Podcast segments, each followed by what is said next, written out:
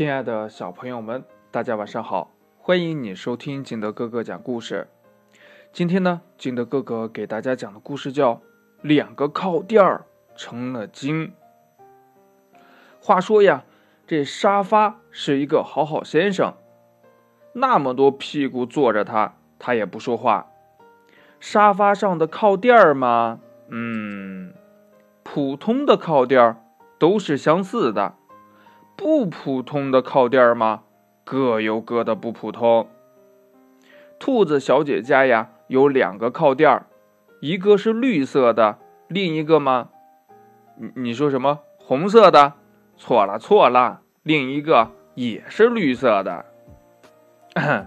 再说一遍哈，兔子小姐家里边有两个靠垫，一个是绿色的，另一个也是绿色的。一个叫翠微微，另一个叫绿莹莹。什么什么？你说靠垫儿不可能有名字？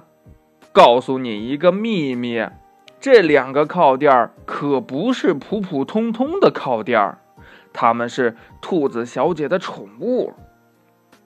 这有一次呀，在一个最不想去上班的星期一早上。兔子小姐在家里磨蹭了半天，还是不想出门。最后呀，她一把抓起了翠微微和绿莹莹，塞到自己的大棉袄里。这大棉袄呀，变得鼓鼓囊囊的。兔子小姐身上变得暖暖的，这心里呀，也变得暖暖的。那天上班呢，兔子小姐开心极了，超额完成工作百分之两百呀。唯一不好的就是，在地铁上总是有人给兔子小姐让座，大家呀还以为这兔子小姐怀孕了呢。这天气好的时候呀，兔子小姐会带翠微微和绿莹莹去郊游，三明治、可口可乐、面包、火腿、蛋挞，大家都喜欢挨着胖乎乎的翠微微和绿莹莹，又舒服。又暖和，翠微微呀，讲笑话最拿手，逗得他身边的三明治咯咯直笑啊，嘴里的火腿、鸡蛋、酸黄瓜，差点呀都掉了出来。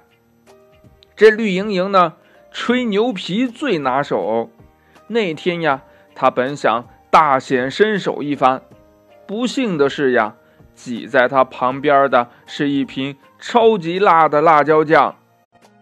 这绿莹莹呢，被呛的是一个劲儿的打喷嚏、流眼泪呀，差点呀把野餐篮子里边的纸巾都给用光了。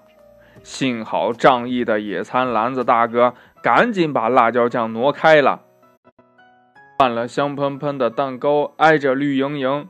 这绿莹莹那被呛得发紫的脸呀。